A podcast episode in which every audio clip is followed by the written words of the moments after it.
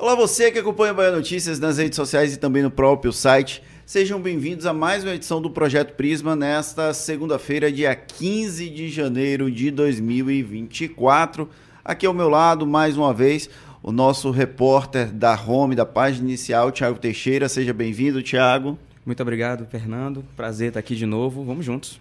E o nosso entrevistado é uma figura que é bem recente na cena política baiana, mas fora dos bastidores. Ele já atuava há um bom tempo na cena política, mas saiu dos bastidores apenas em dezembro de 2023, quando foi apresentado como secretário da Justiça e Direitos Humanos do governo do estado.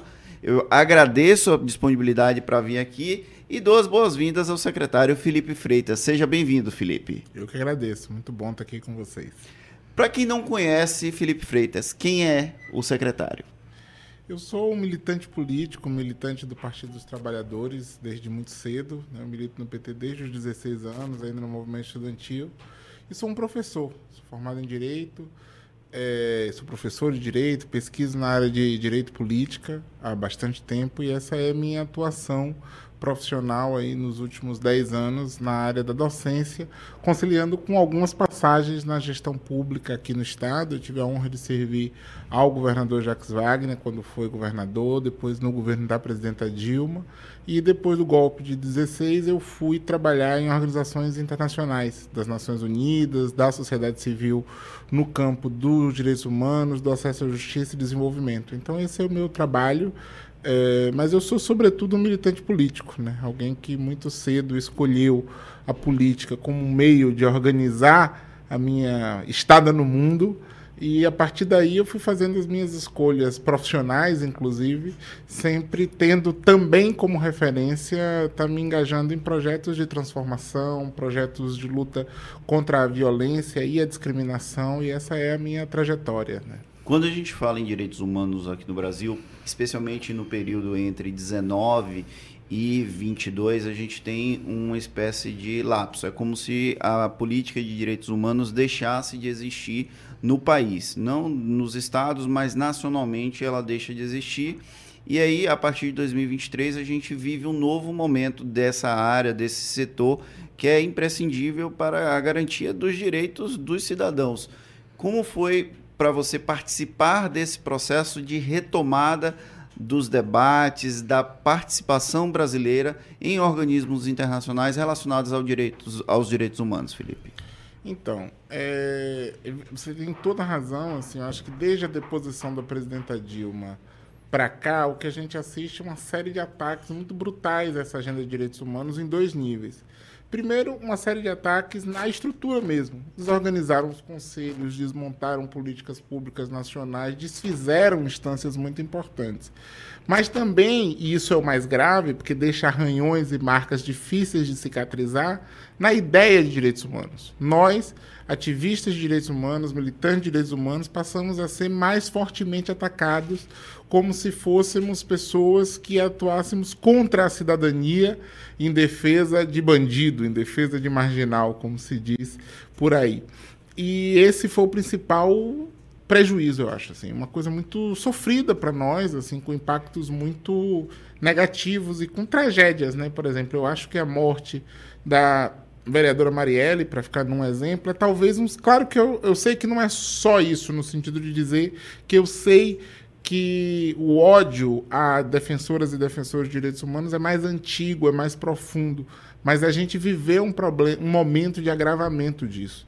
E, de certo modo, ter, nesse período, profissionalmente me refugiado, vamos dizer assim, em organizações que sempre tiveram é, engajadas na continuidade dessa luta, foi um período muito importante para mim, muito honroso, e agora é, esse momento de reconstrução cívica do país. Eu acho que quando o governador Jerônimo, em dezembro do ano passado, é, me convidou. Retrasado já, viu? Retrasado. Já mudamos de ano. É, me chamou para ser secretário de Justiça e Direitos Humanos. Eu tinha dois sentidos de responsabilidade. O primeiro era, claro, de alguém que acompanha a minha vida, que é o governador Jerônimo, alguém que foi meu professor, que é um amigo querido de tantos anos, e do projeto que a gente construiu junto, mas também uma responsabilidade cívica de dizer, olha, nesse momento que o Brasil está passando é, por esse processo de reconstrução, ninguém pode se furtar de dar sua contribuição. Não é possível que a gente se furte de dar essa contribuição porque é um dever cívico. Não é só um compromisso político partidário com o PT, que já seria suficiente para me pôr nesse, nesse front, mas era também um dever cívico com o país de dar a contribuição para a reconstrução da política de direitos humanos, que de fato foi completamente desmontada. Né? E aqui na Bahia, a gente está podendo fazer isso, inclusive com o reforço que foi a recriação da secretaria. É, nos, nos, governos do nosso companheiro Rui Costa, a Secretaria de Justiça e Direitos Humanos atuava junto com a Secretaria de Assistência Social. Uh, e a gente conseguiu recriar. A gente brincava aqui na redação que era SDJ, é, um exato. Mais, que era Reorganizamos e fizemos uma, é, uma separação consensual, todo mundo muito feliz, tanto nós do campo dos direitos humanos e do acesso à justiça, quanto a, a equipe, o, campo da assistência social, todo mundo saiu muito feliz. A secretária Fábia, que conduz a Secretaria de Assistência Social, está todo mundo muito feliz, porque assim eu posso me dedicar mais às nossas pautas e a secretária Fábia pode se dedicar mais ao campo da assistência social, e assim a gente vê as duas dimensões sociais da política pública avançando melhor, com mais atenção, com mais cuidado. Então, acho que é um duplo sentido de reconstrução. Foi isso que a gente fez, sobretudo no primeiro ano, no ano passado, no ano de 2023, para remontar é, essa secretaria na Bahia e no, com o impulso de uma reconstrução nacional, onde também essa política está sendo remontada né? nas ideias mas nas estruturas de poder, nas estruturas de governança, eu acho que tem sido um, um grande aprendizado também é, e um momento de conquistas importantes, eu acho, em defesa da cidadania, em defesa da democracia e da relação entre as instituições no nosso Estado e no Brasil. Tchau. Tem, tem uma ótima pergunta. Secretário, eu queria que o senhor exemplificasse para a gente é, por que, que existe tão estigmatizada essa falácia, esse, essa visão negativa com relação aos direitos humanos aqui no Brasil, mesmo a gente tendo entidades como a Unesco, a Unicef e até a própria ONU que tem atuação aqui no país e são muito bem vistas mas o tema direitos humanos, quando se fala, existe essa, essa neblina. Uhum. Quais são os fatores que o senhor acredita que são que ocorrem para que haja esse discurso negativo? Eu acho que a nossa história, a história do Brasil é marcada por muito autoritarismo. A gente fala mais é, do autoritarismo recente, vamos dizer assim, da ditadura civil-militar de 70, 64 a 85, mas a história do Brasil ela é marcada mais por ditaduras do que por democracias. E ela é marcada por fenômenos históricos longos, como escravização, por exemplo, que ocupa uma parcela importante do, da, da, da, da, história do país, e que fazem com que a gente tenha um ódio social, um ódio muito grande às ideias de democracia e de inclusão. Existe uma resistência a isso. Então, toda vez que você fala em pegar grupos minoritários da sociedade, e é isso que está em jogo, e dizer eles também têm direitos, a democracia é o regime político das maiorias, preservando os direitos das minorias, preservando os direitos das minorias, inclusive daquelas minorias que desviam, que cometem crimes, que cometem infrações, que têm que ser duramente responsabilizados, mas com base num regime de legalidade. A gente tem dificuldade com a legalidade no Brasil, com a ideia de legalidade, com a ideia de um sistema regido por leis. É, leis que são duras, do ponto de vista da imposição de uma conduta, mas que ao mesmo tempo preservam a vida das pessoas, preservam a integridade das pessoas, as protegem das torturas, dos maus tratos. Essa ideia o autoritarismo brasileiro rasurou. E o efeito disso é esse ódio e esse estigma, né, de que defensor de direitos humanos é defensor de bandido. Uma simplificação boba, é, improdutiva para o debate público e falsa. Porque defensor de direitos humanos defende o quê? Defende direitos para todas as pessoas. Defende uma sociedade na qual as maiorias não esmagam as minorias. Né? As minorias, as, as maiorias dirigem politicamente a sociedade através do seu voto e da sua posição hegemônica, preservando aqueles grupos minoritários. Ou seja, é uma. Defensor de direitos humanos é quem defende uma sociedade que cabe todas as pessoas. É isso, é isso que está em jogo onde todas as pessoas têm a possibilidade de viver sendo o que elas são e experimentando no espaço público o respeito como uma medida exata da, de, de, de, de, de qualificar, de metrificar as nossas relações. É isso que está em jogo. Mas o nosso autoritarismo nos estigmatizou. E eu acho também que tem uma parte que nós temos responsabilidade, que eu acho que nós do campo dos direitos humanos nos comunicamos mal. Né? Nós nos Queria comunicamos mal. A gente fala pouco sobre o nosso trabalho no sentido de que a gente fala pouco, por exemplo, sobre como a luta pelos direitos humanos é fundamental para garantir os direitos da pessoa idosa na nossa sociedade, sobre o direito de crianças e adolescentes, acessibilidade, de pessoas com deficiência. Todo mundo acha, ou pelo menos uma parcela muito significativa da nossa sociedade acha que é muito importante e é garantir direito para as pessoas com deficiência, por exemplo. Isso é um direito humano fundamental. Direito Básico, à né? saúde, né, né por exemplo. Todo mundo concorda que o direito à saúde é um direito fundamental das pessoas. Isso é uma dimensão da luta pelos direitos humanos. Mas a gente é ruim de, de comunicar isso. Somos ruins de comunicação, ruins de debate sobre isso. E aí ficamos muitas vezes, nós, ativistas de direitos humanos, falando para o nosso campo e isso não tem um, uma conexão. É o que acontece, por exemplo, em várias outras áreas. Né? As políticas sociais mesmo que nós desenvolvemos no Brasil nos últimos anos, a gente tem uma dificuldade de ligar essa política social com a luta política de a pessoa entender o acesso a esse direito ele é resultado de uma luta política que se estabeleceu para que isso se transformasse em direito. Estou falando de quê? De água, de luz, de escola, de universidade, então, a mesma pessoa que é alcançada por uma política pública, como cotas nas universidades, como reforço e estímulo para jovens saírem do país nos programas Ciências Sem Fronteiras, ampliação da energia elétrica para as comunidades rurais mais distantes, ela não liga isso com a luta política por igualdade que trouxe ela até aqui. Né? Isso é um problema de comunicação nosso, nosso, da esquerda brasileira, do pensamento progressista brasileiro. O pensamento progressista, a esquerda brasileira precisa qualificar cada vez mais seus meios de comunicação popular. Isso eu acho que é um desafio, uma autocrítica que a gente precisa fazer no debate público para alargar é, o alcance da batalha das nossas ideias. A gente às vezes até vence eleitoralmente. Né? Por exemplo, nos últimos anos, é, o meu partido esteve em todas as disputas eleitorais de 1989 para cá. Nós tivemos em todas, em primeiro ou em segundo lugar. Nenhuma eleição aconteceu sem o PT. Ou seja, o PT organiza, por exemplo, o pensamento progressista, o pensamento da esquerda na sociedade brasileira nos últimos 30 anos. Mas nem sempre a gente consegue ligar as coisas. Fica parecendo que são duas coisas, né? PT é uma coisa, direitos humanos é outra, e outra coisa é defender os direitos dos pobres. Defender os direitos humanos é defender os direitos dos pobres.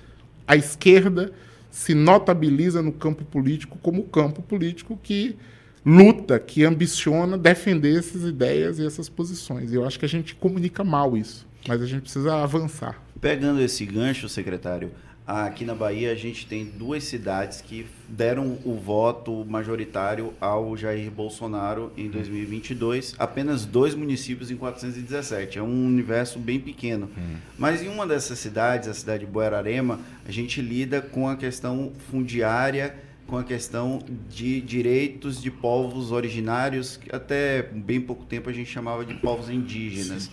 E é uma das questões cruciais do debate público no Brasil e aqui na Bahia também, aquela região de Santa Cruz Cabralha, região de Porto Seguro, a gente tem um debate muito acirrado entre os proprietários de terra e as comunidades tradicionais.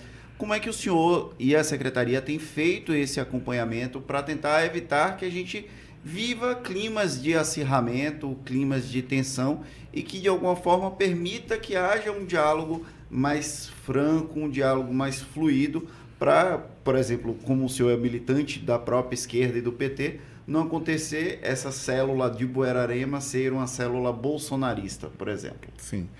Primeiro, é, eu acho que é muito importante nos direitos das comunidades tradicionais, indígenas, quilombolas, fundo e fecho de pasto, as várias comunidades tradicionais que tem na nossa sociedade, que a gente entenda é, que nós estamos falando de um direito é, de um direito de a gente ter o território para essas comunidades é a condição da sua própria vida. Tirar o território de uma comunidade indígena é inviabilizar que ela é, continue a existir como comunidade. Há exemplos de comunidades que foram exterminadas diante da invasão do seu território. É, portanto, o que nós estamos discutindo é o direito à vida, não é o direito à terra, é o direito à vida, porque sem terra não há vida para essas pessoas e para essas comunidades. É, e aí a gente pode perguntar, mas isso não conflita com o desenvolvimento econômico? Isso não conflita com o direito à propriedade? A Constituição brasileira alcançou uma boa síntese, um bom remédio para é, dirimir essa dúvida, que é o quê? O que é que diz a Constituição brasileira? Um, terra tem função social, ou seja, de fato, a propriedade está garantida, mas ela precisa cumprir determinadas regras para ser para que haja o usufruto daquela terra e para que ela, aquela é, propriedade, aquela posse seja garantida. Segundo, preservados os direitos das comunidades tradicionais. Ou seja, aquelas comunidades tradicionais, elas têm um direito ancestral, um, direi um, um direito àqueles territórios que antecede. E é possível, é possível encontrar meios de demarcação de terras que conciliem desenvolvimento com respeito aos territórios tradicionais. É possível, essas coisas não são inconciliáveis. Há modelos de desenvolvimento integrado onde os proprietários convivem com as comunidades, a ocupação tradicional daquelas terras, inclusive impulsionando reciprocamente modelos diferentes de desenvolvimento. Agora, é claro, o excesso há que ser responsabilizado na margem da lei. O que eu estou chamando de excesso?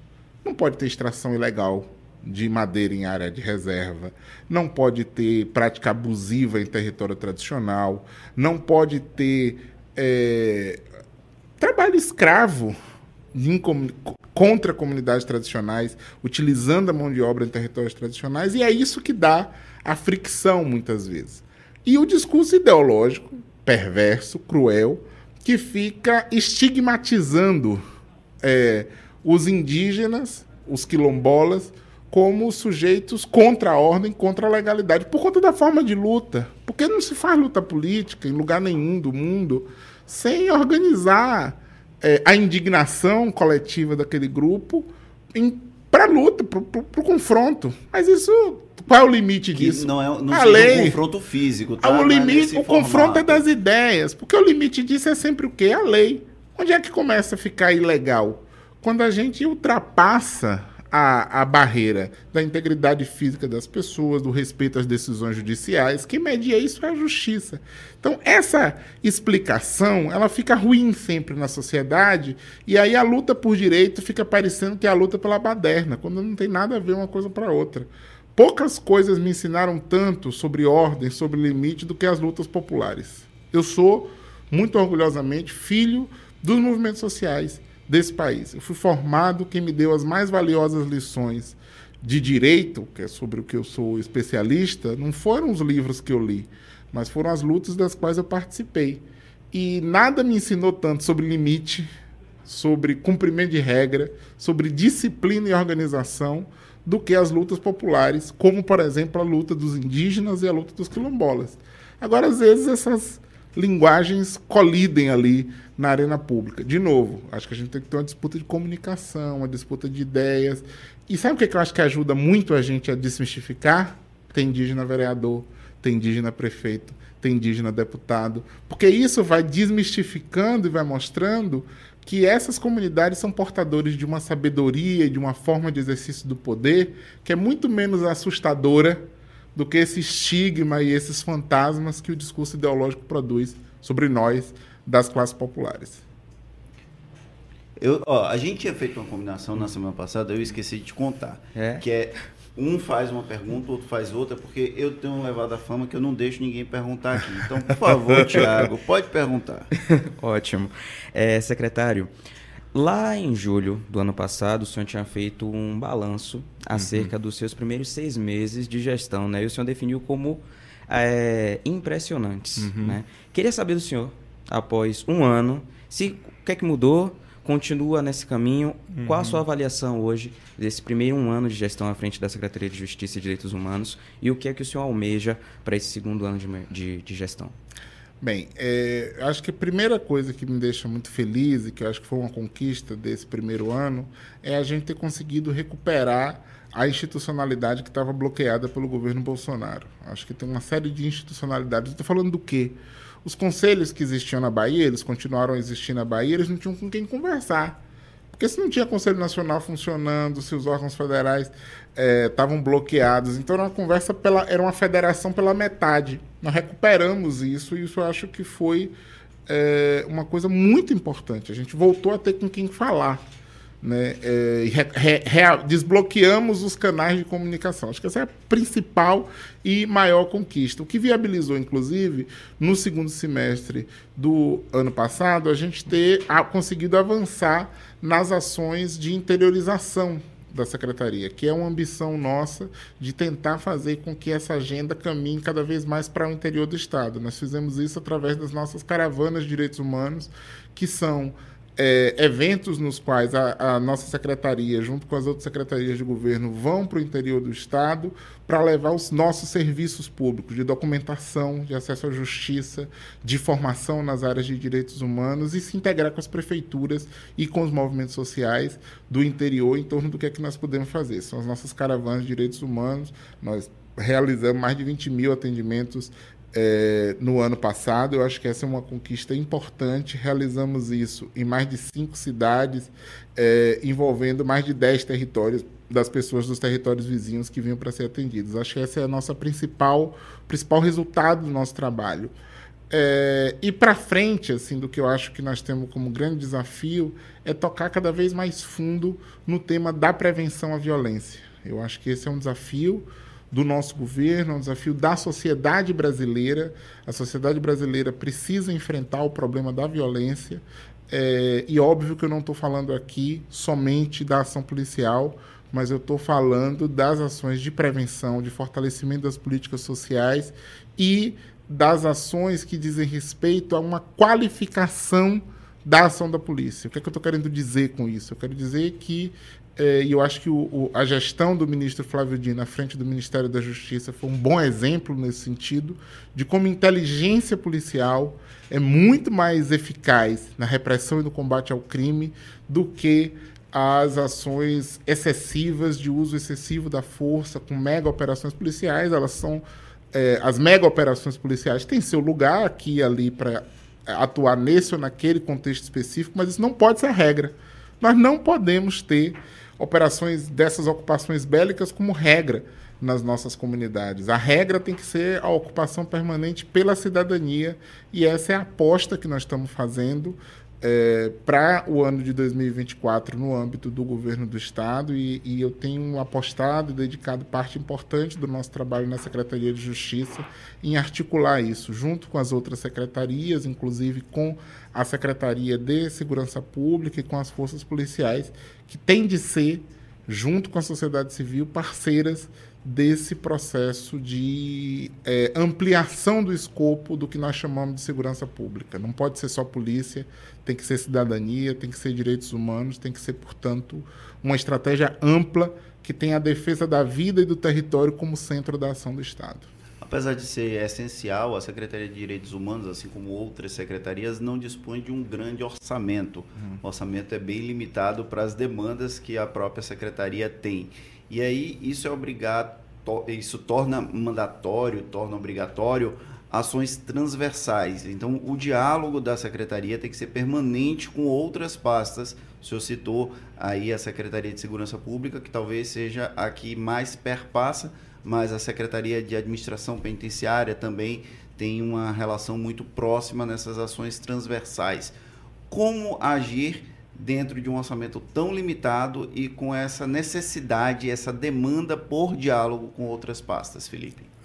Bem, é, tenderia a dizer assim, olha, o orçamento não é limitado, ele é suficiente, mas isso limitaria a minha capacidade de pedir mais orçamento, que seria o que diria de mim como um mau gestor. Então não vou afirmar isso.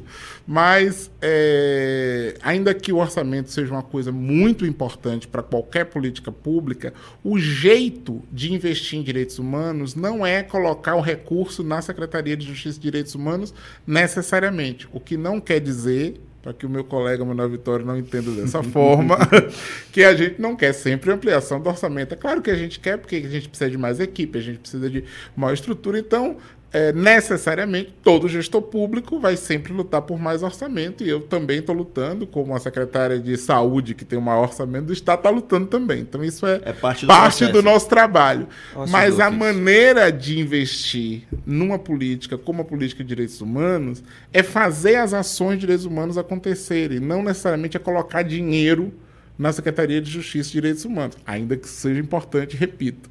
É, por exemplo, vou dar um exemplo bem concreto é, nós vamos lançar em breve no Estado uma ampla política para é, pessoas do, com transtorno do espectro autista. Uma política pra, que não é pessoa com deficiência, mas a gente trabalha isso no campo das pessoas com deficiência, ainda que o autismo não seja uma doença. É, não, e não, não, seja, não, seja nenhuma deficiência, é uma neurodivergência, é uma condição de desenvolvimento, mas a gente, as políticas estão situadas nesse mesmo campo. Então, essa é uma forma de fazer política de direitos humanos muito decisiva, mas esse dinheiro não tem que estar com a gente, tem que estar na saúde. O que é que nós precisamos ter? Assento na deliberação política desse recurso. É, o mesmo vale para as políticas de prevenção à violência.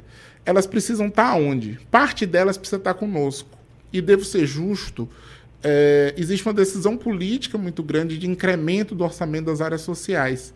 O governador reuniu no sábado com as comunidades quilombolas e foi bastante claro, por exemplo, em dizer: não pode faltar recurso para as comunidades quilombolas. Por que não pode faltar recurso? Primeiro, porque é um direito dessas comunidades.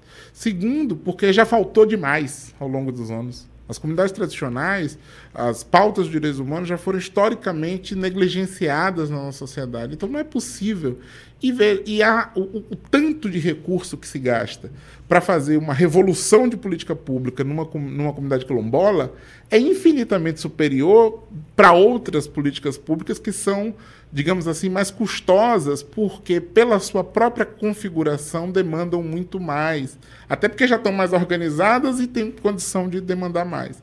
Então, assim, eu, o, o, recurso é um problema, é uma questão sempre na administração pública, mas eu não diria que esse é o nosso principal problema.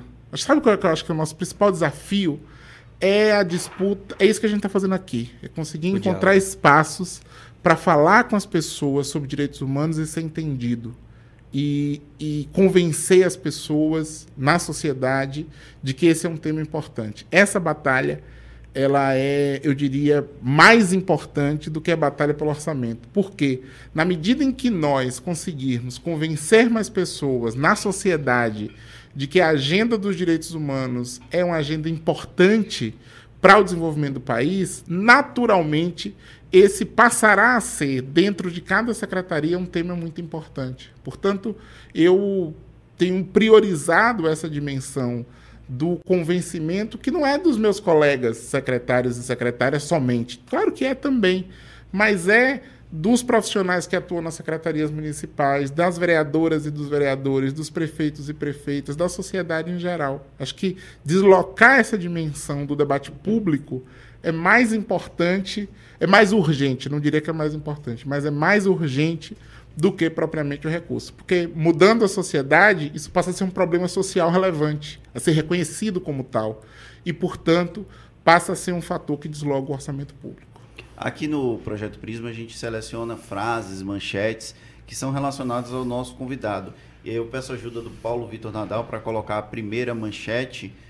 Vamos lá, Paulo Vitor.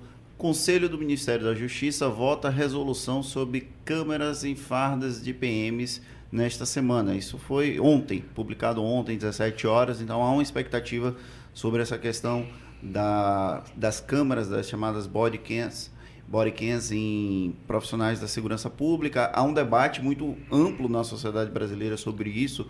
O governador de São Paulo, o Tarcísio de Freitas, tem se posicionado contra. Aqui na Bahia nós temos um posicionamento do governador favorável podia ser implantado até o carnaval, pode ser que não seja até o carnaval. O senhor está acompanhando os debates, inclusive aí a gente tem até uma dúvida técnica, o senhor enquanto profissional da área do direito, como vai funcionar a regulamentação dessas câmeras de segurança nas fardas dos policiais. ela é via decreto, é via portaria, é via projeto de lei. O senhor pode nos ajudar nesse sentido? Claro.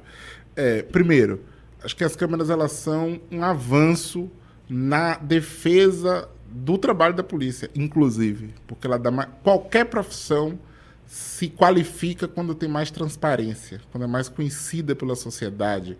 Isso não é para perseguir o policial, isso é para garantir mais transparência na ação policial. Esse é o principal desafio. Então as câmeras elas são um avanço, elas não são a saída para todos os problemas, mas elas são um avanço civilizatório, eu diria, no campo da segurança pública, é, que vai ampliar as condições de a sociedade discutir o trabalho da polícia e vai salvaguardar os policiais, inclusive, da, de acusações indevidas que quaisquer deles sofram. Portanto, me parece que o que está acontecendo em São Paulo é mais uma onda do conservadorismo bolsonarista daquele estado, representado pelo governador, que quer atacar a cidadania e os avanços que a, a luta política foi capaz de produzir. Aqui na Bahia, a decisão sobre as câmeras já tinha sido manifesta, inclusive, pelo governador Rui Costa, está inscrita no programa de governo do governador Jerônimo Rodrigues, portanto, está lá escrito o texto, há um compromisso público nosso desde a campanha de fazer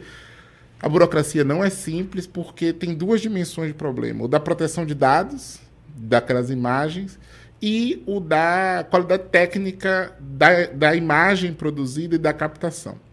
É, a, a, regulamentação disso vai se dar primeiro no âmbito da polícia, através de uma portaria do comandante-geral, que vai regular o uso e disciplinar o, o, o, uso dessas imagens, e um grupo de trabalho formado pela polícia, com representação do sistema de justiça e organizações dos Conselhos de Direitos Humanos, vão decidir como será o acesso àquelas informações a custódia que a gente chama das informações, porque não dá para que essas informações ficarem lá a vida toda, porque tem um limite da capacidade de armazenamento. Então elas ficam por um tempo, naquele tempo elas podem ser requeridas, aí elas são extraídas para elas não serem é, destruídas, senão elas são destruídas e outras imagens vão sendo gravadas no âmbito do processo. Então, a primeira peça jurídica é uma, uma portaria do comandante-geral regulando o uso, no caso da Polícia é, militar, mas aqui na Bahia nós pretendemos escalonar para todas as forças usarem: Polícia Militar, Polícia Civil, Polícia Técnica e Corpo de Bombeiros. Claro que Polícia, polícia Militar. Penal? Polícia Penal não está nessa discussão que está sendo feita agora pela Secretaria de Segurança Pública. Essa é uma discussão, mas não, a princípio, como estamos falando todas de forças que foram incluídas no artigo 144, a princípio sim. Mas a, o projeto prevê para as forças da Secretaria de Segurança Pública. E nelas, é, mas claro que vamos começar pela força da Polícia Militar, porque é policiamento ostensivo, é a maior corporação, começa por ali. E eu devo ser justo também, assim, o comandante-geral, todas as vezes que eu conversei com ele, desde quando estava trabalhando na equipe, na elaboração do programa de governo, o tempo todo se manifestou favorável ao uso das câmeras, e eu penso que. E e o Coronel Coutinho tem uma característica de que ele representa muito a opinião do, dos policiais, da tropa. Então, eu imagino que vai haver, não vai haver resistência na, na, Polícia Baiana. Claro que dentro dos 30 mil homens da polícia vai haver lá um conjunto de policiais que vai se insurgir. É homogênea, né? E é democrático que, que o faça, é, mas, como os bons policiais insistem em nos dizer corretamente, a hierarquia e a disciplina e o cumprimento às leis há de prevalecer numa instituição como a polícia. Então, a decisão política está tomada e eu acho que vai ser um avanço para a segurança pública no Estado. O senhor tem participado dos debates? Sim, a gente tem um grupo que está discutindo isso o tempo todo. A gente tem a coisa da data, que gerou uma, uma, uma. O tempo todo tem essa é, dúvida sobre a data. Cria-se uma expectativa. Uma expectativa legítima, importante e necessária. A coisa, as câmeras, nós temos 200 câmeras que foram doadas, que já estão aqui da Embaixada dos Estados Unidos, que foram doadas através da, da do Ministério, do da, Ministério Justiça. da Justiça, da Secretaria Nacional de Segurança Pública. A questão é colocá-las em funcionamento apenas quando a gente tiver absoluta certeza do funcionamento do link e do exatamente dessa sua pergunta, do protocolo. Então, o Ministério prevê um protocolo acerca do, da, da presença de uma equipe do Ministério que apoia isso para garantir a finalidade do uso. É, é, somente essa tecnicalidade. Então, eu prefiro não falar mais em data, para não especular e não dar uma. Foram, foram justamente essas câmeras que o senhor citou do Ministério da Justiça isso. que o Werner falou que poderiam ser Exato. utilizadas eu não. Vou deixar a data para Werner falar, não vou falar em data para depois a gente não ter a informação não fez. O fato é, as câmeras serão adotadas, nós estamos acompanhando isso de perto. Tem uma coisa que teve até não teve muita repercussão, mas acho que é uma informação importante. A Secretaria de Segurança, inclusive, fez o ano passado um grupo de trabalho com representantes de todas as forças para elaborar um plano estadual de redução da letalidade policial. É, o que é um reconhecimento, inclusive, por parte da polícia, através do seu comando e do secretário de Segurança Pública, que esse é um problema, que esse é um desafio. E está sendo enfrentado, eu acho, e eu acho que as câmeras vão ajudar nisso. Mas não, não é. Não, é, não, não tem saída mágica, mas é uma, um passo bastante importante. É, o senhor pontuou sobre a questão de como esse tema vem sendo abordado lá em São Paulo. A época que surgiu essa possibilidade das câmeras de segurança no fardamento da PM aqui na Bahia, muitos críticos é, pontuaram que não necessariamente eram contra a utilização das câmeras por si só, mas falaram que existiam outras demandas que deveriam ser prioritárias, que de, tinham mais ordem de prioridade mesmo. Né? É, como, por exemplo, melhora da, do armamento da polícia, do fardamento, enfim, é, utilização de coletes, enfim. É, qual a sua opinião acerca disso especificamente? O senhor acha que existiam, sim, outras prioridades ou talvez as câmeras realmente viessem, até do ponto de vista de segurança, é, entrariam como dentre, hall, dentre esse rol de prioridades, até por conta do, da própria legítima defesa, defesa do PM? Nada me parece mais importante do que qualificar o trabalho da polícia e dar transparência a esse trabalho. Portanto, eu tenho muita dificuldade é, em enxergar o que, é que seria mais importante do que adotar o que há de mais moderno no mundo, do que se conhece, é, em termos de ampliação da transparência e garantia da efetividade da ação policial e preservação da prova produzida por essa polícia. A polícia faz uma apreensão, a gente precisa depois, a gente tem um amplo debate. Foi lícito ou não foi lícita aquela apreensão? Com as câmeras esse debate acaba, então a gente vai ter mais celeridade nos julgamentos, inclusive nas condenações que tiverem que acontecer. Né? Ou seja, para quem acha que, não, há, e não é a minha opinião, mas a gente acha que é quanto mais condenação, melhor. Para mim, tem que ter as condenações necessárias. Mas para quem defende essa ideia de uma lei penal cada vez mais dura, inclusive as câmeras vão ajudar bastante, porque vão garantir não o que a gente chama a de, de, né? cadeia né? de custódia da prova. Então, acho que é uma, um ganho também desse ponto de vista. Eu tenho dificuldade de ver alguma coisa que seja mais importante, urgente e necessária do que isso. Agora, se o assunto é proteção aos policiais, as câmeras elas são uma importante aliada. Porque na medida em que você consegue garantir mais transparência e mais debate público, você vai, vai, qualificar os protocolos e os procedimentos de atuação policial. Então depois, vamos dizer, teve uma operação policial, não houve crime cometido, não há suspeita de qualquer ilícito praticado por um policial. Mas aquela imagem produzida, sobre o desembarque da viatura, sobre a empunhadura da arma, sobre a efetivação do disparo, sobre a cobertura dos colegas, ela é muito importante para poder a polícia assistir aquela imagem depois e nos cursos de formação melhorar o seu trabalho e discutir. Né? Olha como esse desembarque não aconteceu nada de errado, mas poderia ter acontecido, você não desembarcou correto, ou o contrário, esse desembarque muito preciso, esse posicionamento correto da viatura foi determinante para o sucesso dessa operação, para a proteção dos policiais. Tudo isso, hoje, a polícia faz a formação sem esse recurso pedagógico da imagem das câmeras. A imagem das câmeras ela vai garantir mais qualidade na formação policial. Então, eu acho, eu tenho dificuldade de ver alguma coisa que seja mais prioritária do que um instrumento desse. É como que você tivesse fazendo cirurgia, tem um instrumento cirúrgico mais moderno e você apresenta outra coisa para comprar. Não. Se tem uma coisa mais moderna, ela é a prioridade para garantir a qualidade daquele serviço.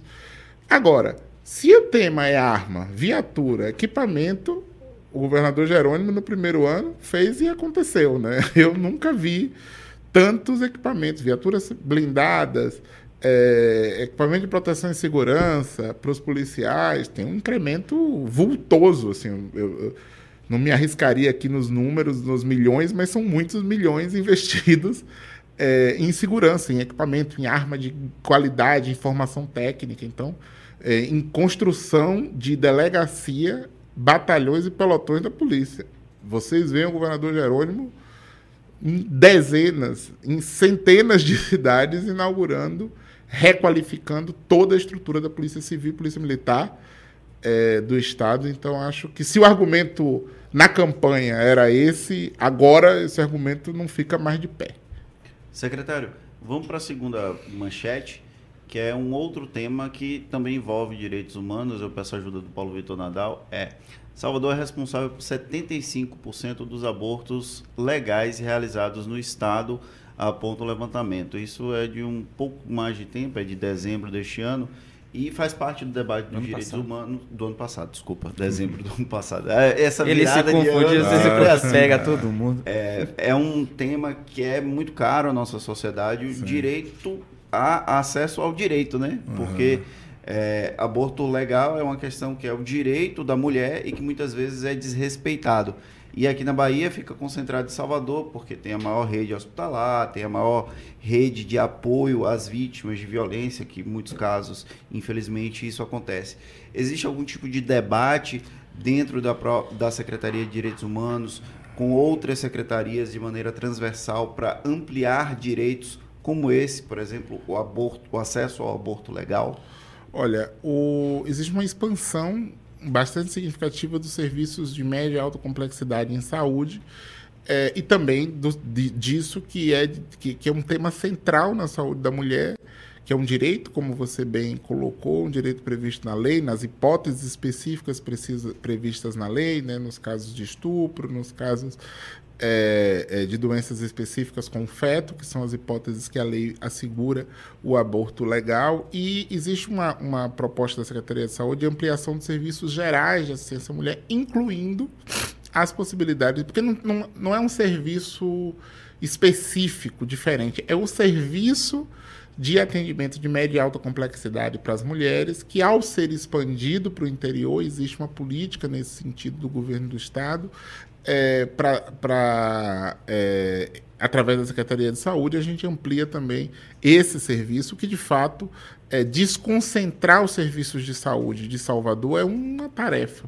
uma tarefa central para esse tema específico dos direitos das mulheres, no caso da saúde da mulher, mas para os temas da saúde em geral. Né? Isso, inclusive, tem, contribu tem contribuído e contribuirá mais para a gente enfrentar o outro problema, que é o da regulação, que diz respeito à distribuição da oferta, primeiro, da atenção básica, né, para a gente poder prevenir a chegada aos serviços de média e alta complexidade, e segundo, desconcentrar cada vez mais a média e alta complexidade é, daqui de Salvador. E eu acho que a gente vai conseguir ampliar isso sim na medida em que a gente tem as novas equipes. A gente já começou a ter alguns serviços de maternidade que estão sendo expandidos, que foram tanto com instalação de leito nos hospitais maiores, como também de apoio para que a gente tenha maternidades no interior, que é sempre um desafio, porque aí as prefeituras precisam sempre entrar mais, né? Porque as prefeituras elas são fundamentais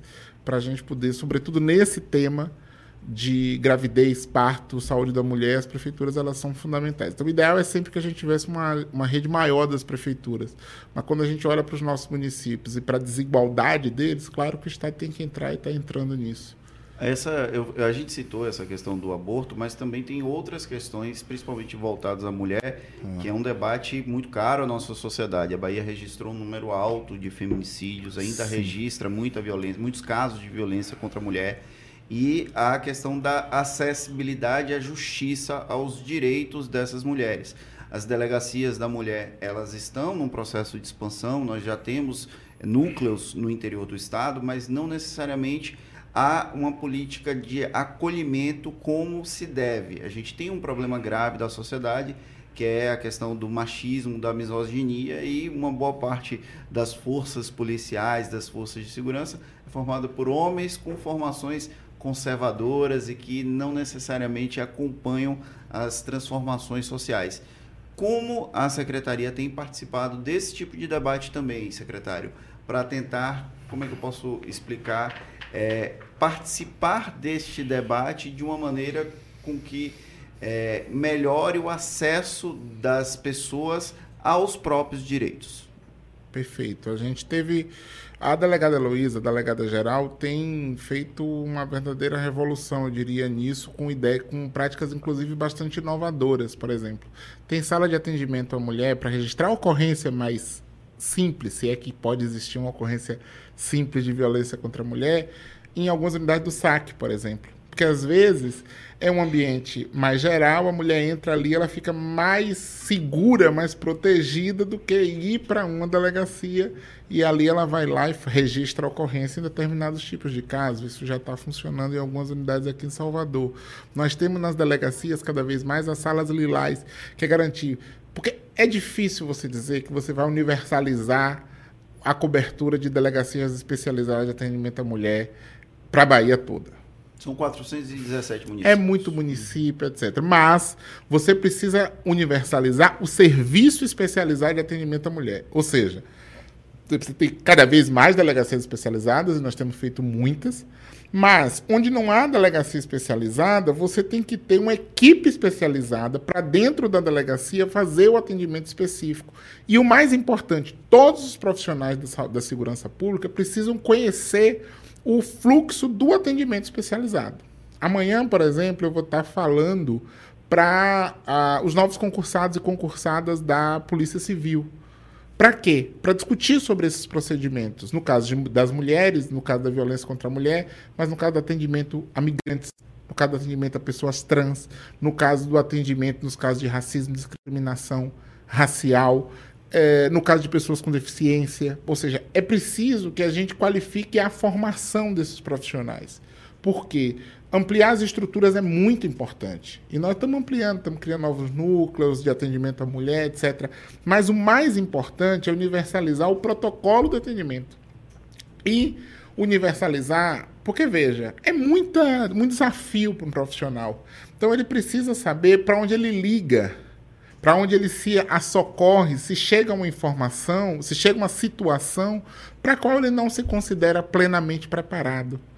Mas para isso você tem que entender que essa situação existe. Ou seja, a gente recebeu recentemente um contato através do Centro de Proteção e Defesa das Pessoas LGBT.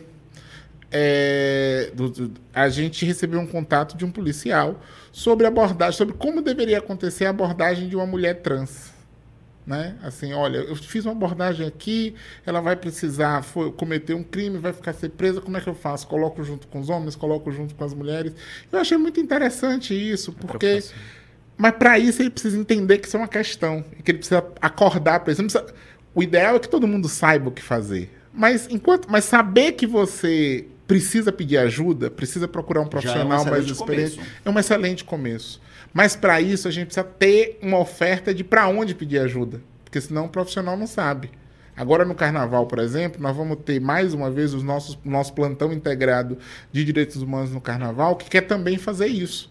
Dizer para o policial: olha, se você encontrou uma criança na rua, não sabe o que é que faz, eu faço o que com esse menino? Eu levo para o conselho tutelar ou eu levo para a delegacia? Ou eu levo liga para a gente. Então, um pouco, nós vamos oferecer esse tipo de serviço para os profissionais que atuam no carnaval. É, vamos ter postos na rua 24 horas funcionando para viabilizar informação. É isso que eu falo em democratizar os direitos humanos como um serviço público. Direitos humanos é serviço público de qualidade ofertado para as pessoas. É, é serviço público oferecido Uh, não como no, no, na sua na medida para você, né? Um pouco como roupa. Não é aquela que você compra ali que vai ficar afogada ou apertada, mas ela é feita para você, no sentido de que os direitos humanos ele é o esforço de entender quais são as demandas dessa pessoa, desse sujeito. Só que fazer isso para milhões de pessoas, para 417 municípios é sempre um desafio. Então, como é que você transforma uma ideia, que é os direitos humanos, que são os direitos humanos, numa política pública. Porque a política pública ela tem que ser universal, tem que ser acessível para todo mundo. Mas a vida tem é. Tem que ser execuível. mas a vida ela é plural, complexa. Então, você, uma coisa, não é um botão que você aperta. Então, o desafio de traduzir direitos humanos em política pública é um desafio também de criatividade. A gente tem que ter criatividade para encontrar saídas que sejam mais eficazes para as pessoas. Vamos para a última manchete, Paulo Vitor Nadal. Peço ajuda aqui. Felipe Freitas confirma lançamento do Pacto pela Vida ainda em 2023.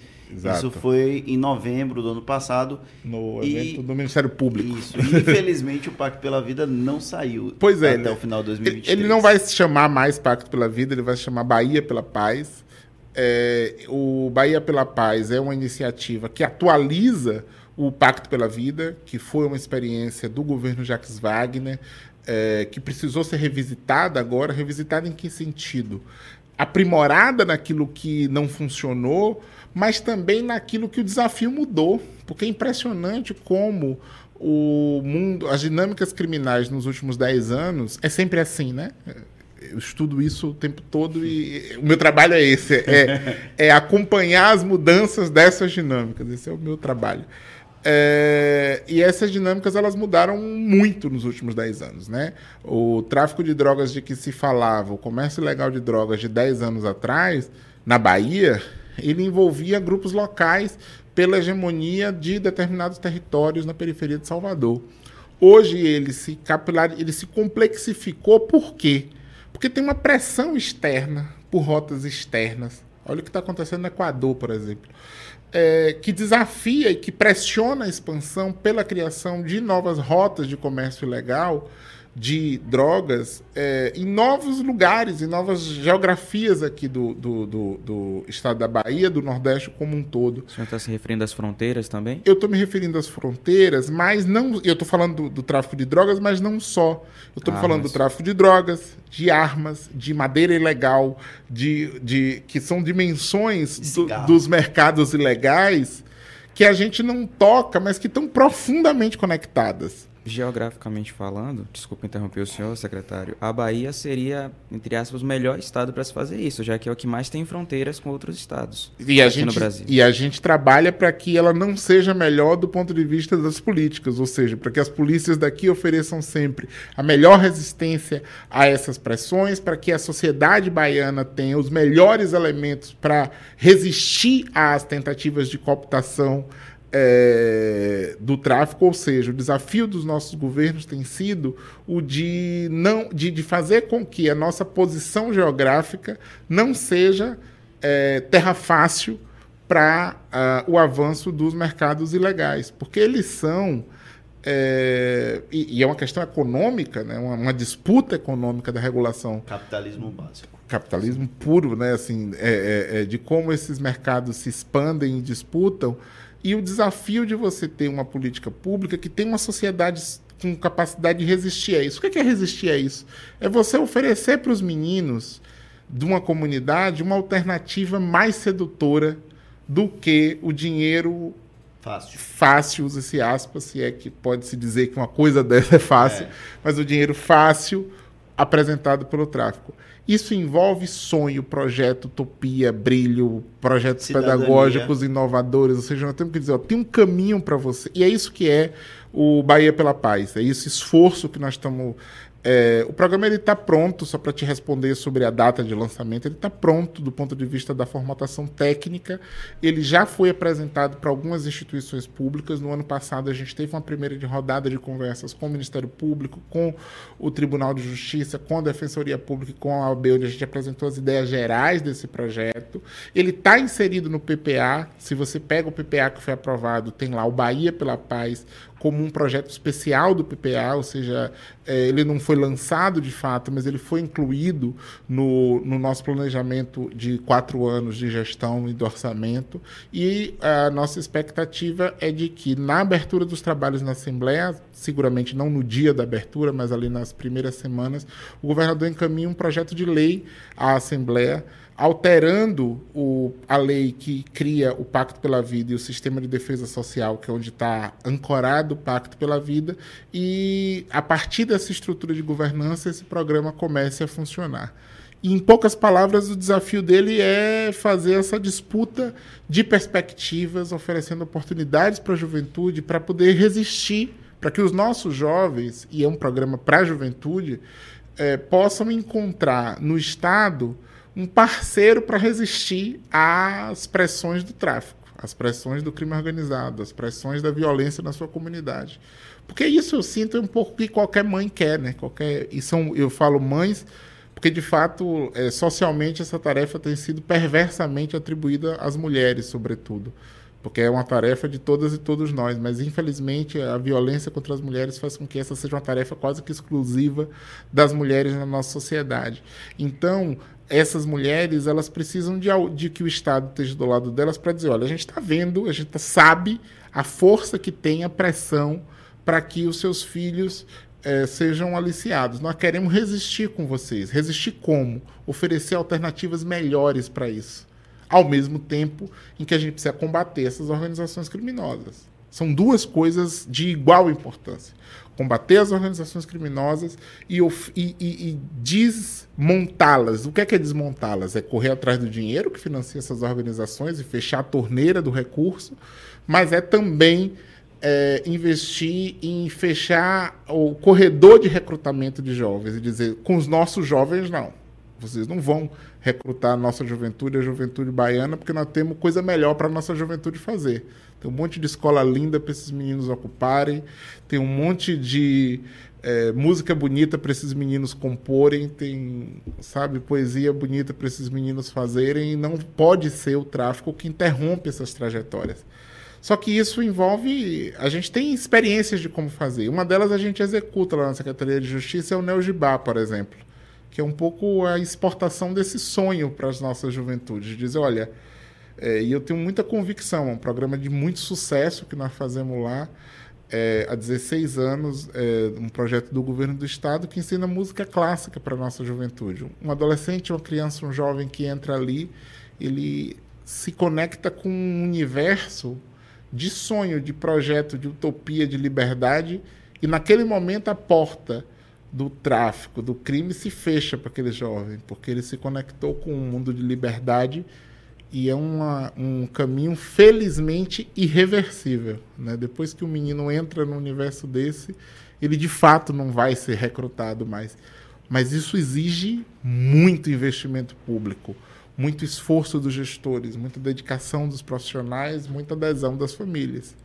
É difícil, mas é possível fazer. A gente tem, estou dando um exemplo, né, o Gibá que deu certo, que dá certo. Tem outros, tem o Projeto Axé, que a gente apoia, tem é, as nossas escolas em tempo integral, naquilo que elas têm de excelência no que fazem, enfim. Agora, no verão, as escolas abertas. As escolas abertas nas férias. Então, acho que é um jeito de criar um corredor de vida segura para a nossa juventude. É preciso criar é, espaços de proteção das, dos nossos jovens através da educação, da cultura e da arte para resistir à violência que se dissemina de várias formas e que, lamentavelmente, é, às vezes é estimulada socialmente. Né? O governo Bolsonaro prestou também esse de serviço, de fazer propaganda pública do ódio. A gente precisa fazer uma propaganda pública da solidariedade, do afeto, do respeito. Eu acho que isso tem um papel. Quando a gente fala sobre esse acesso aos direitos básicos, a gente fala de jovens ainda no começo da adolescência, mas infelizmente muitos, quando já estão no final da adolescência, estão num processo de já atuação pelo tráfico, tráfico e aí a gente tem que ter uma política de reversão Sim. desse processo que inclui outros debates. A audiência de custódia é um debate que é muito caro à sociedade por conta é, a polícia prende, solta. O ex-secretário de Segurança Pública, Maurício Barbosa, era um crítico muito forte é, eu acho isso uma falsa polêmica. Custódia. Porque, veja, gente, o problema é. Se tem audiência de custódia sendo mal feita, tem que corrigir a audiência de custódia está sendo mal feita. E tem que corrigir a lei, né? Mas não, não acho. Sobre a audiência de custódia, eu de fato não, não acho. As leis que permitem flexibilizações. É que eu acho que se a lei estiver sendo bem cumprida, nesse caso, tem um monte de correção para fazer na lei. Sim. Mas no caso da audiência de custódia, o que é, que é a audiência de custódia? Ela diz é para o juiz apreciar só duas coisas. Um, Houve tortura na prisão? Sim ou não?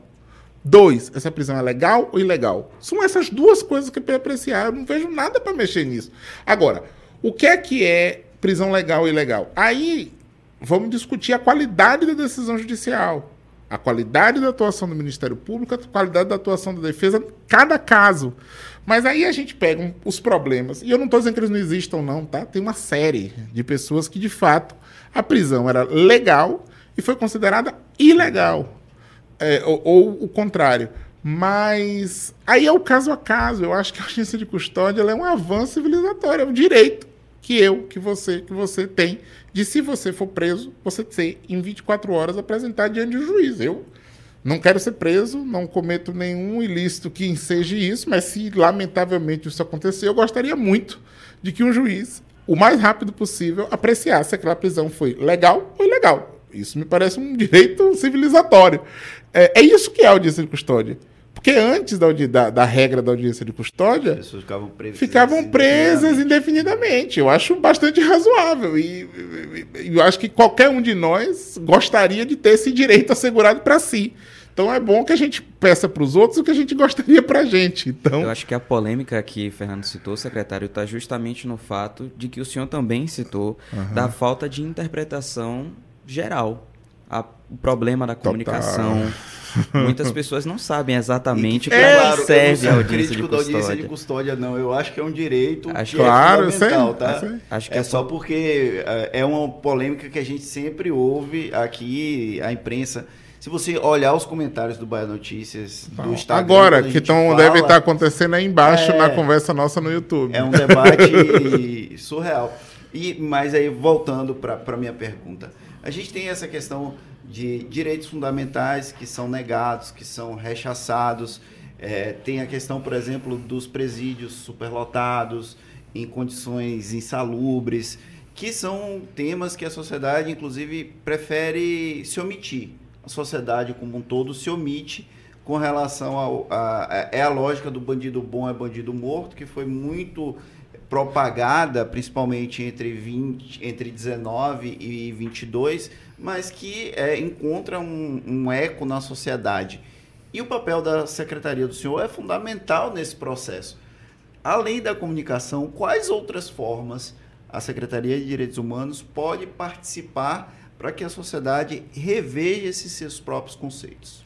Bem, nós é, achamos uma excelente pergunta. O, o, o, uma frente importante é a gente pisar os dois pés nos espaços das políticas públicas que têm o contato mais direto com a população. Né? As escolas são talvez, são sem sombra de dúvidas, o principal deles.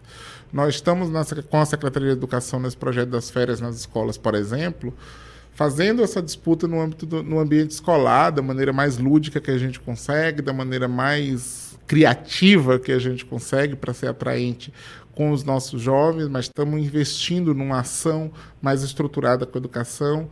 Em breve nós vamos anunciar é, a criação, por exemplo, de um programa de educação financeira e direito do consumidor com as escolas, na, em 10% das escolas da rede estadual, nós vamos ter um curso de direito do consumidor e de educação financeira oferecido pelo PROCON, com bolsa para os estudantes, para a gente poder, primeiro, ocupar essas escolas é, é, no, no, turno oposto e ampliar as condições, além de fazer uma política que tenha um efeito econômico também, ainda que seja um valor de bolsa naquelas famílias, tenha um efeito, ou seja, é um investimento em pôr os pés na escola para discutir acesso à justiça, direitos humanos. Acho que essa é uma frente que a gente tem apostado bastante para reverter.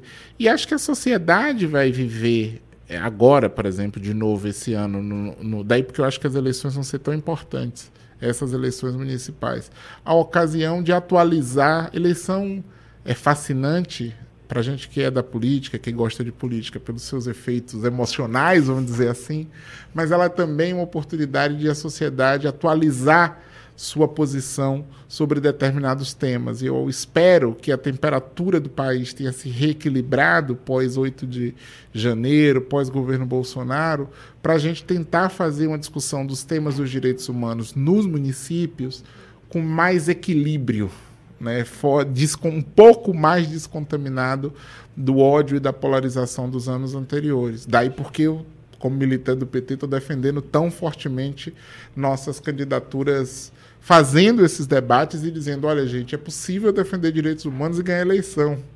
É possível falar de igualdade racial como um tema estratégico para o desenvolvimento. Nós estamos falando desse Estado que é um Estado negro. Não é possível que falar é, de racismo, falar de combate ao racismo, combate à violência, combate à discriminação não seja um tema determinante. Então eu estou apostando também, é, vamos dizer assim, fora da política pública, mas dentro da política da, da sociedade, na fertilidade do debate público e na crença de que eu não acho. Tem gente que tem, uma, tem duas teses aí, né? Se a polarização está crescendo ou está diminuindo na sociedade. É, eu acho que ela permanece forte, como ela se mostrou nos últimos anos, porque ela é a luta real de quem se ofende com o pobre ocupando espaço, com quem se ofende com a presença de trabalhadores se emancipando. Aí é, é luta de classes o nome disso. Mas eu acho que a temperatura do debate está se reequilibrando. Entendeu? As coisas estão voltando a fazer sentido ao na política. Ao mínimo. É, não sei, é de, de, a temperatura mesmo. Assim, o debate segue é, intenso, mas num nível, numa temperatura onde as coisas voltam a fazer sentido. E Lula ajuda nisso, né? Acho que a presença de Lula ajuda a equilibrar as coisas. Porque a política volta a ser feita com um pouco mais de racionalidade. Acho que Lula devolve dos Lula faz muita coisa boa para esse país na minha avaliação. Uma delas é recuperar uma dimensão de racionalidade. Lá, quando ele chama Marta de volta para arena pública numa candidatura com bolos, ele está dizendo, gente, olha, as pessoas divergem, as pessoas se antagonizam, mas elas voltam a conversar. Elas sentam... Quando Marina Silva vem para o nosso governo, a gente está dizendo, olha, gente, é possível a gente sentar aqui, ó, a gente divergiu ali, aqui a gente revisa uma posição, a gente se reequilibra. Do, do Alckmin, né? Alckmin, Alckmin como vice, né? É um pouco um convite ao, ao equilíbrio no debate público. E Ser eu acho que né? as nossas candidaturas, as candidaturas do nosso campo, mas aqui eu estou falando das do meu partido, das do PT, sobretudo a ação política do PT nessas eleições vai ter também um efeito de é, mostrar que, tipo, lembrar a sociedade quem somos. Falar, gente, olha, o fantasma de Bolsonaro passou. Nós somos o PT do ProUni, do Bolsa Família, do Pronatec, do Ciências Sem Fronteira, do Viver Sem Limites, do Minha Casa Minha Vida. Nós somos esse povo aqui. Aquele fantasma que criou-se sobre nós é um fantasma. Nós somos isso aqui. Então vamos voltar a conversar. Você pode não gostar de que nós somos, mas nós somos esse estabilidade econômica, é, uma, uma, política econômica de, de, competitividade nacional, defesa da indústria nacional. Nós somos isso, com os nossos vícios, com as nossas virtudes, com os nossos defeitos e com as nossas qualidades. Eu aposto que, daí porque eu tô tão, tô com o presidente Eden Valadares otimista com a eleição. Eu, eh, em um dado momento aqui no nosso, na nossa conversa, o senhor falou sobre a questão dos acessos de minorias a cargos públicos, a cargos eletivos. Indígenas, quilombolas, estarem efetivamente representados na sociedade em espaços de poder. E a gente convive com um debate que há uma subrepresentação em espaços de poder, como por exemplo, quando Lula cedeu espaço para o Centrão, ele acabou diminuindo a presença feminina no ministério, na esplanada dos ministérios. A gente tem a questão do Supremo Tribunal Federal, que foram dois homens indicados agora por Lula e só temos a Carmen Lúcia.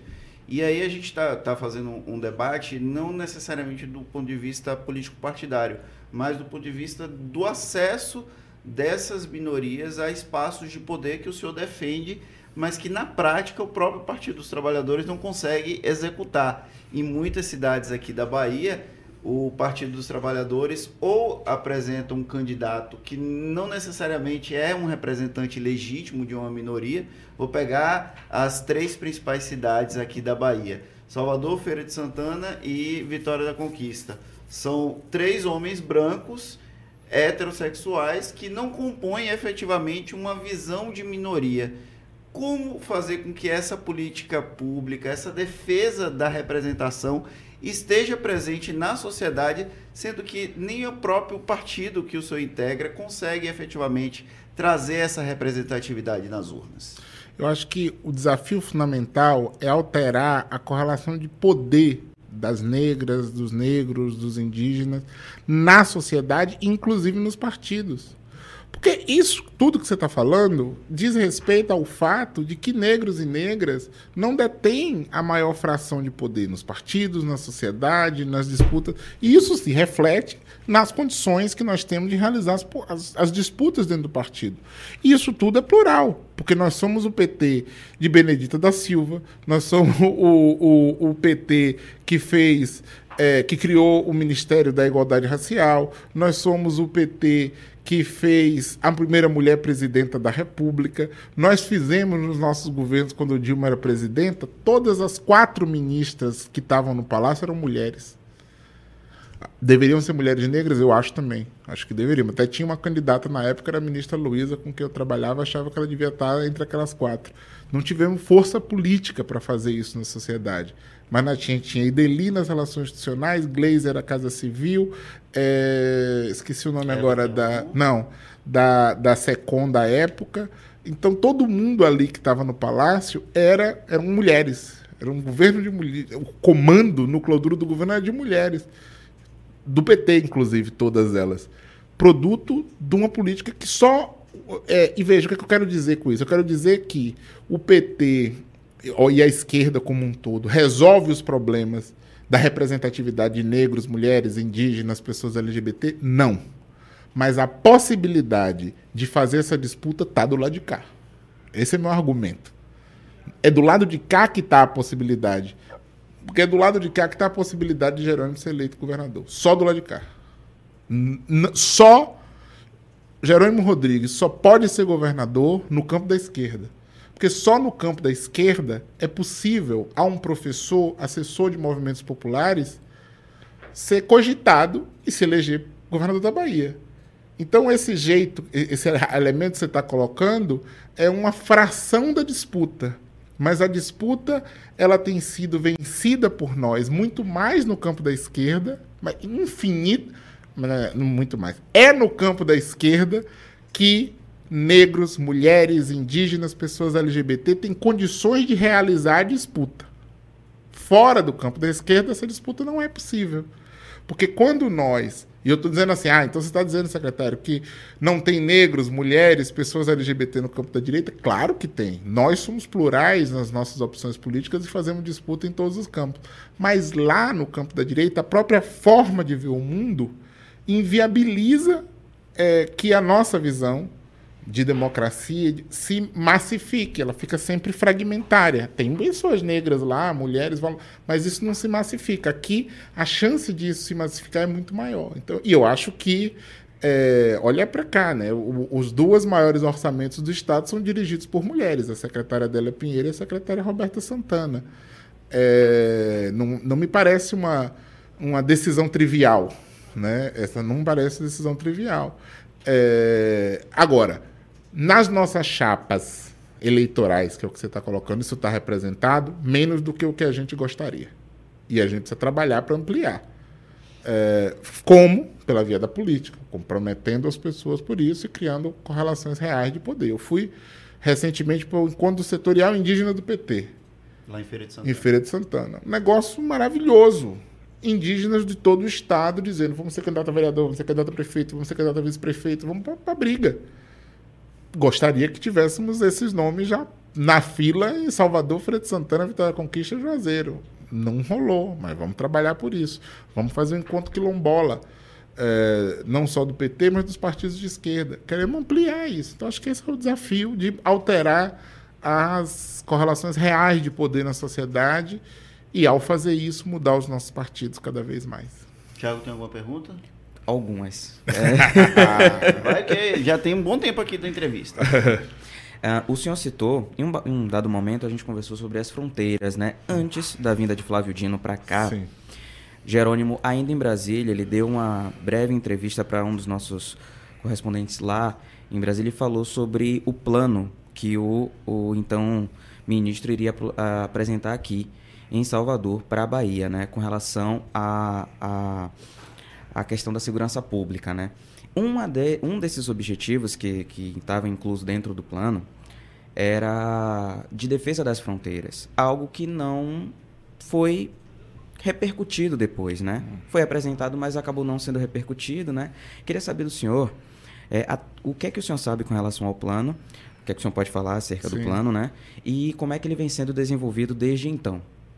A gente teve uma operação é, com apoio do, do, governo federal, que foi a Operação Força Total e a instalação da FICO, que é a Força Integrada de Combate ao Crime Organizado no Estado. Ambas ações feitas pela Polícia Militar e Civil da Bahia, junto com as Forças Federais de Segurança. São ações permanentes. No caso da FICO, é uma, força, uma ação permanente. No caso da Operação Força Total, foi uma operação específica. É, mas ambas na direção de fortalecer a inteligência e maior controle de fronteiras, para o controle de armas e munições, da circulação de armas e munições, legais e, ilegais, ou seja, prender a ilegal e registrar as legais, porque tem, é, você precisa mapear a circulação das armas e das munições legais, inclusive, para você poder identificar possíveis rotas de corrupção ou de furto e roubo de armas e munições legais que migram para o mercado ilegal. É, e essas duas operações, elas foram. Essas duas iniciativas, a operação e a Força Integrada, foram os primeiros passos de uma ação de fortalecimento de controle das divisas territoriais do estado da Bahia, é, de todo o Nordeste, mas com impactos importantes no estado da Bahia. Agora, claro que essas ações, elas são ações que parte delas é, funcionam por dentro da inteligência, portanto, elas funcionam em, parte delas em sigilo, e aí os efeitos delas demoram a aparecer. Vale lembrar, por exemplo, aquela grande apreensão de um traficante de armas que aconteceu no final do ano passado, no Paraguai. Ela começa com uma investigação de três anos atrás aqui na Bahia. Foi uma apreensão de armas na Bahia, feita pela Polícia Civil do Estado da Bahia, que iniciou um processo de rastreamento da munição, que desenrolou três anos depois na apreensão do traficante de armas que era responsável, que foi responsável durante vários anos pelo tráfico de mais de 140 mil armas e munições para mais de 10 estados brasileiros.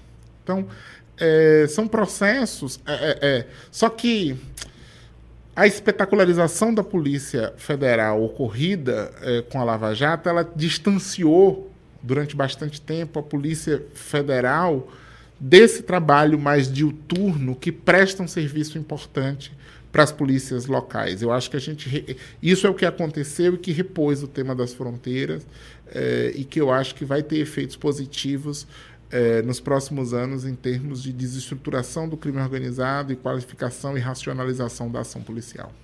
Eu falei logo no comecinho aqui do, do projeto Prisma que o Felipe era uma figura que era atuava muito nos bastidores e que em dezembro de 2023 foi chamado para estar à frente da Secretaria de Direitos Humanos e aí saiu desses bastidores e colocou a cara ao sol, digamos assim. Existe algum tipo de projeção, você que faz parte do que a gente brinca, é, eu brinco com alguns jornalistas da, do núcleo cabeça branca e o núcleo Cabeça Preta do PT. Você faz parte do Cabeça Preta, que são os mais jovens.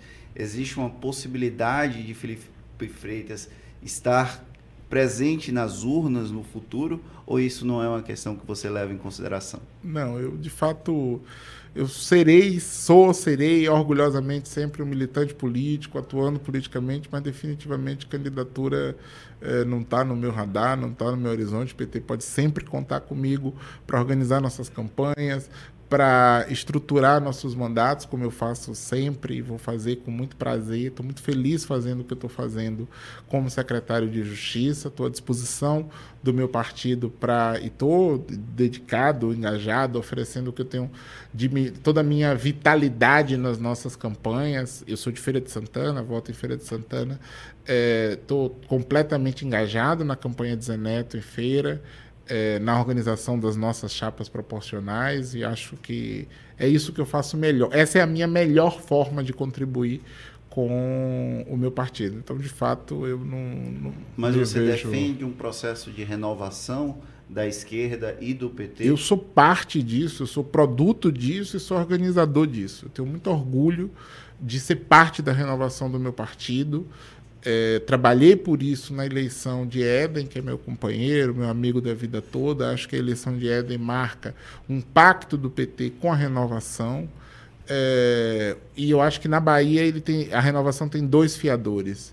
O primeiro e o mais importante deles é Jacques Wagner, que leva isso a sério né, e fez isso com a sua própria biografia política. Wagner poderia ser ter sido candidato a governador da Bahia, era o óbvio, era o natural, era o esperado, e ele não ficou falando, fazendo discurso da renovação, ele fez a renovação. Ele fez com Rui, para ser justo, né? Por exemplo, eu defendi na época, na disputa interna do PT, eu defendi o nome de Gabriele como candidato a governador da Bahia. É... 2014, tá, Exato. Gente? E Wagner defendeu a tese da renovação, por exemplo. Eu estava do outro lado, inclusive. Wagner defendia a tese da renovação com Rui, que era uma renovação em relação a Gabriele, que já tinha sido candidato em 1990, lá atrás, é, antes de Zezel, que foi em 94. Então, é, de certo modo, Wagner, quando defende Rui como candidato, estava apontando para a renovação. É, e agora faz de novo. E agora de maneira ainda mais acertada, no sentido de ser uma renovação ainda mais radical, que é alguém que estava fora da disputa eleitoral e ele traz para a disputa eleitoral com uma convicção impressionante. Eu tive a honra de estar na reunião, a honra, sei lá, não sei qual é a palavra correta, mas a, tá história, a experiência de ter visto o dia que Wagner anunciou numa reunião fechada lá é, no, no escritório dele a, de que ele não seria candidato. A gente chorou, chorou literalmente, não é força de expressão, não. Ele, nós todos choramos é, e nos assustamos. Foi quando isso? Em janeiro? No carnaval, ali perto do carnaval de. Ali naquela coisa do carnaval. É aquele... é, é, é vai, essa, essa informação é o que acontece. Um, cada um diz uma coisa e a gente sempre Não, quando tem a oportunidade de, de, fazer, de perguntar, aí eu pergunto, porque só veio vou, ao público em março, mas é ajudar. uma parte do PT sabia não, mas eu tô, eu tô me referindo da reunião em que o PT todo soube. Vamos lá. Teve a, a, a, conversa dele anterior conosco, mais fechada com algumas pessoas. Nós íamos sabendo ali a contar gotas, cada um sabendo um pedaço. Mas a maioria do PT não sabia. O dia que ele anuncia, que é a reunião, que aí sim sai na imprensa e tal, mas foi uma reunião fechada, não tinha imprensa por lá na hora, nada.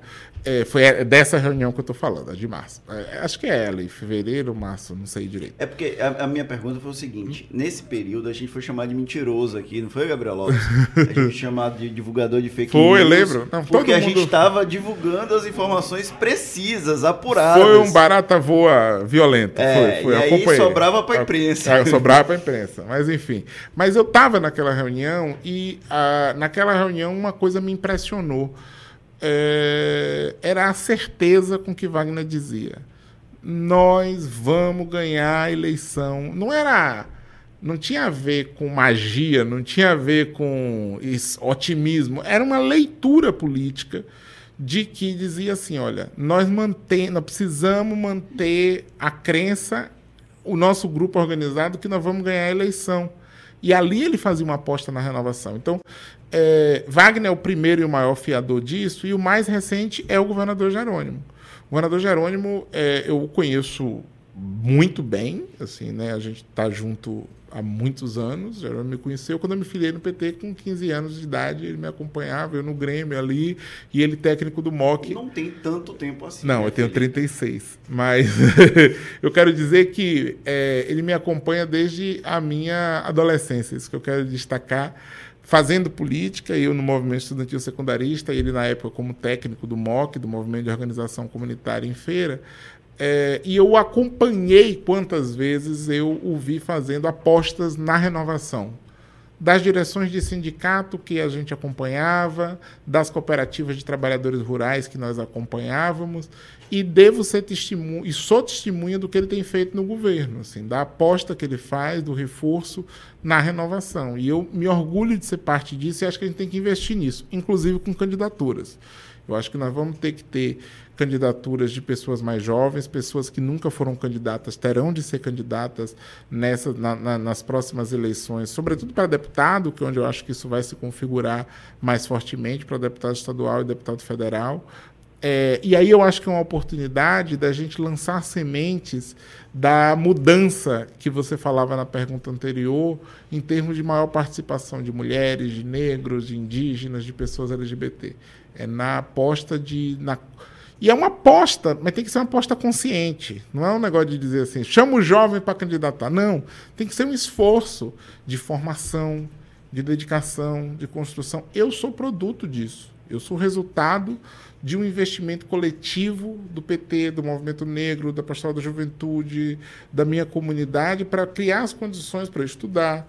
Mas não é um investimento só de dinheiro, é um investimento de dizer não pode desistir, não pode vacilar. Quando teve o golpe contra a presidenta Dilma, eu estava no começo do doutorado. Aí, obviamente, saí do governo com desempregado em Brasília. É, Luiz Alberto, que nos deixou há pouco, era é, ex-deputado federal. Ex federal, eu tinha sido assessor dele é, me chamava e dizia: Você não pode largar o doutorado. Eu falava: Mas Luiz, não tem lógica eu ficar aqui sem emprego. Ele falava: Não tem lógica você sair daqui sem doutorado. E me estimulava a dizer o seguinte: Não pode sair. Isso é um tipo de investimento numa trajetória que só quem tem muita consciência de para onde quer ajudar as pessoas a caminhar é capaz de fazer. Então eu acho que o mesmo esforço que Luiz fez comigo, é, eu preciso ter capacidade de fazer em relação às pessoas que são mais jovens do que eu no sentido de não é só dar um dinheiro, e é também. Acho que tem que fazer isso também. Temos que ter o nosso compromisso pessoal de investir, de dar um dinheiro, de contribuir, mas é de criar condições para que as pessoas tenham as experiências. Sabe por quê? Porque é assim que as elites fazem com seus filhos. É assim que as elites formam suas classes dirigentes né, uma pessoa muito rica, um grande empresário ou um político tradicional, ele pega seu filho, não seu filho biológico necessariamente, geralmente sim, mas não só, seu filho político, seu afilhado político, às vezes tem essa expressão, e bota ele para experimentar determinadas, ter determinadas experiências que num dado momento vão o deixar pronto para exercitar uma coisa. É claro que isso não é hereditário, como acreditava o ex-prefeito Salvador, por exemplo. Achava que ele estava treinado para ser governador da Bahia porque ele nasceu para isso. Não é disso que eu estou falando. Mas eu não tenho dúvida de que trajetória ajuda. Claro que tem que ter brilho, disciplina, compromisso, competência e esforço pessoal. Talvez do ex-prefeito, essas outras coisas não chegaram. Mas, é, projeto coletivo, claro. Mas eu acho que oferecer oportunidade para jovens entrarem na política é um desafio que a gente tem que se comprometer.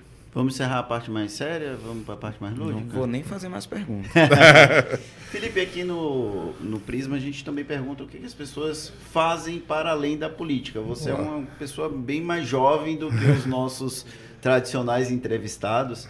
E aí, uma das perguntas que a gente faz é o que, que a pessoa costuma beber quando quer se divertir. Você bebe alguma coisa? Bebo, bebo cachaça, não bebo mais cerveja. Até pouco tempo eu bebia cerveja, agora bebo Sua cachaça. cara foi ótima. Sua cara foi Não, é porque cachaça só me remete a Ângelo Coronel, que ele pediu para botar cachaça da próxima vez que ele viesse Pronto. na xícara. Não. É água, tá, gente? É água. Claro. eu bebo cachaça, eu gosto de beber cachaça. Quais são os seus hobbies? É, eu gosto de ler, eu leio muito, né? Eu leio bastante, leio uma coisa que eu curto. É, Tem e alguma, eu gosto de... alguma leitura recente que vale não vou fazer, não Gênero vou fazer, específico? Não vou. Eu gosto de ler biografia. É, eu acabei de ler a biografia recente, não é recente, mas de Irmã Dulce. É, já tem um tempinho, esqueci o nome, um escritor é... paulista que escreveu. Ele, ele foi é... correspondente da Folha de São Isso, Paulo aqui na Bahia. Aqui na Bahia. É muito legal, em especial no capítulo que fala das relações dela com. É, que eu, isso é uma coisa que eu desconhecia de Irmã Doce, das relações dela com. Com o poder. Com o poder. Não, com o poder eu sempre soube, mas eu não sabia, por exemplo, que ela morava perto de ACM, quando, quando que ela nasceu na mesma rua que a ACM morava. Eu sabia que ela tinha uma boa relação com os políticos, depois, com Sarney, etc., mas eu não conhecia isso é, eu sabia que ela era torcedora do Ipiranga, mas eu não entendia direito o que era o Ipiranga no esporte baiano, confesso. Naquela época. Eu adoro biografia porque eu acho que é um jeito de pensar a história do nosso, do nosso é, país. Assim, acho sempre uma, uma, um bom caminho. Então eu li essa de Irmã Dulce. Mas a última coisa, assim, a coisa mais impactante que eu li recentemente foi o livro de um colega de vocês, o Rafael Soares, que é escritor do Globo, repórter especial de segurança do Globo, chamado Milicianos não é uma leitura. é, É uma leitura dura, mas um livro muito importante, eu acho, para pensar as dinâmicas criminais e a relação entre política e Se crime. não me engano, ele produziu o, Um podcast, podcast Pistoleiros. isso. Pistoleiros. É. Então- Rafael, eu trabalhei com o Rafael uma época no quando eu trabalhei no SESEC e, e ele fazia uma parceria com a gente do SESEC no Rio. É, mas o livro é brilhante, assim, fica a dica, esses dois são as coisas recentes que eu li. E filmes e séries. Eu, eu assisto muita coisa desse, desse gênero, desse tema da violência, que eu acompanho, assisti DNA do Crime da Netflix, é, assisti Vale o Escrito da Globoplay, é, Que é o dos bicheiros, né? dos bicheiros. Então, Eu assim. falar muito bem dele. E eu fiz, é, assim, é, é hobby, mas no meu caso é trabalho também. Eu sigo dando aula no doutorado do IDP e eu fiz uma disciplina sobre crime, é, violência e cinema. E aí, para poder fazer a disciplina, eu assisti tudo dessa coisa. Então, série de investigação está inclusa aí nesse rol. Exato, sobretudo documentário, né? Então eu vi muito, muito, muito, muito. Tanto o livro quanto o filme dessa. Sou capaz de fazer uma lista de muitos nomes. Culinária. Ah, eu Você tô- gosta de comer Não quero falar desse de- assunto que eu tô fazendo dieta. Ou de cozinhar. Vilma Reis diz que ninguém é, é gordo inocente. não tem gordo que não gosta de comer, diz ela, com razão. É, eu não, não, não- eu sei cozinhar é uma coisa simples, mas eu gosto de comer, gosto de comer feijoada, gosto de comer é, maniçoba, sou de feira. Essa pergunta quem adicionou foi Jerônimo aqui no Prisma. Foi, não tinha, não. Eu, gosto de, eu gosto de comer maniçoba. Destino. É, Ah, eu gosto, eu gosto de praia. Eu gosto de praia. Eu Tem gosto muito do litoral norte. aqui? Eu vou muito pra Praia do Forte, em Praia geral. Forte. É. A praia de feira é Subaúma? É, Cabo? Sul. Cabo Sul, Cabo Cabo Sul. Sul. Fui muito para Cabo Sul, pegando uma excursão ali na porte do CCAA, ali na Getúlio Vargas. Mais alguma coisa, Thiago? Não da partidura. Então pronto.